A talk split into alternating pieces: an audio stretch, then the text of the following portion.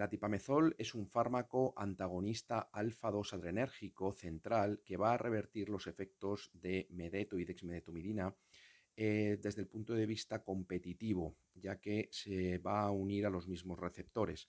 La administración intravenosa va a, provocar una reversión muy rápida de los efectos, pero también con más efectos adversos.